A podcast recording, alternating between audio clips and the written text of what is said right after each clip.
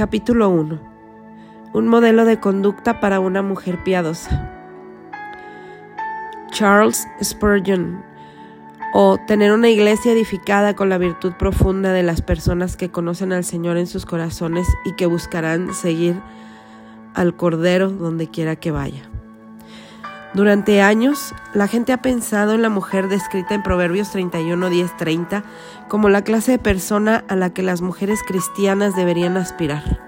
Puedes encontrar tarjetas de felicitaciones, arte, mural, platos decorativos, tazas de café, camisetas y otros artículos con este pasaje impreso, porque muchas mujeres conocen a alguien que ejemplifica las cualidades de esta mujer y muchas quieren que se les aplique las palabras la describen.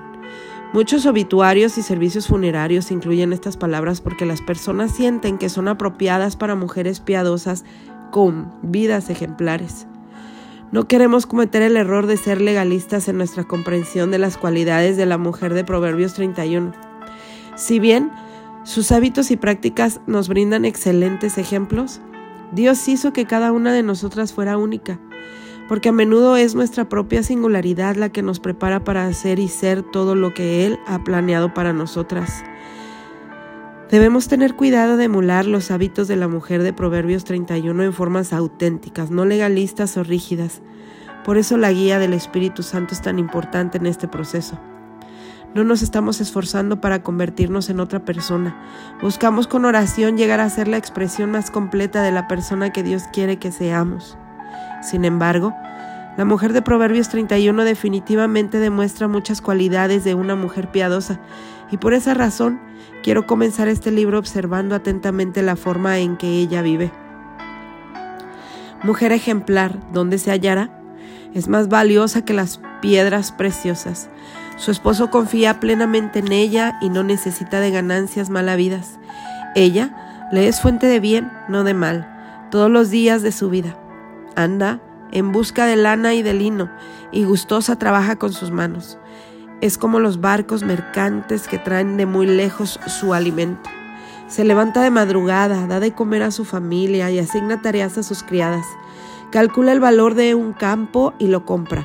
Con sus ganancias planta un viñedo. Decidida, se ciñe la cintura y se apresta para el trabajo. Se complace en la prosperidad de sus negocios y no se apaga su lámpara en la noche. Con una mano sostiene el juso y con la otra tuerce el hilo.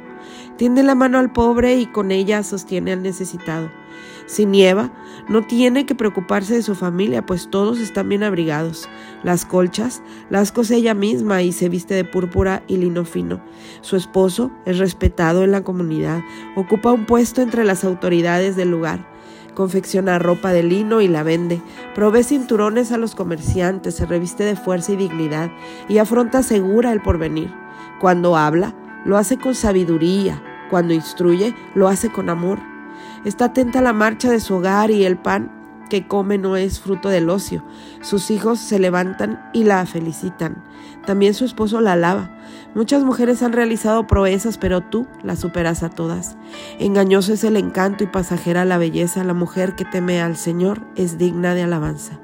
Se han reconocido sus logros públicamente, alabadas sus obras. Proverbio 31 del 10 al 30. Espero que te tomes el tiempo para leer estas palabras más de una vez y pensar en ti y en tu vida. Probablemente verás algunas características de la mujer piadosa que crees que te describen con bastante precisión y reconocerás algunas cosas que ella hizo bien y que tú también haces.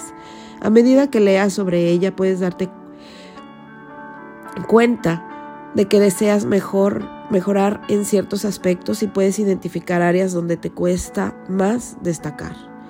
Parte de crecer como una mujer piadosa significa construir sobre aquello en lo que ya eres buena y mejorar en áreas que no son tus mayores fortalezas. También implica conocerte a ti misma lo suficiente bien como para identificar cuáles son tus fortalezas y debilidades. Tengo una amiga que definitivamente no es una buena cocinera no le gusta cocinar y no lo hace, pero tampoco tiene ganas de que le guste. Entonces, o bien su esposo cocina o piden comida para llevar. Y eso está bien. Parte de ser una mujer piadosa es aceptar tu singularidad y no sentir vergüenza si no eres como otras mujeres que conoces. A lo largo de este libro reconocerás que algunos de los hábitos que te ayudarán a crecer en la virtud se mencionan en Proverbios 31. Por ejemplo, hay un versículo sobre la excelencia, uno sobre el servicio a los demás, otro sobre la disciplina y otro sobre la generosidad. Todos estos describen a la mujer piadosa. Una mujer piadosa posee una gran fuerza y es una bendición donde quiera que vaya.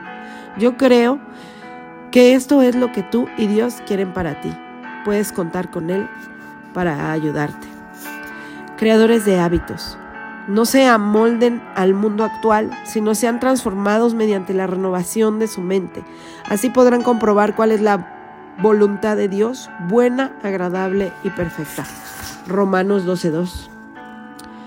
Por lo tanto, si alguno está en Cristo, es una nueva creación, lo viejo ha pasado, ha llegado ya lo nuevo. Segunda de Corintios 5.17.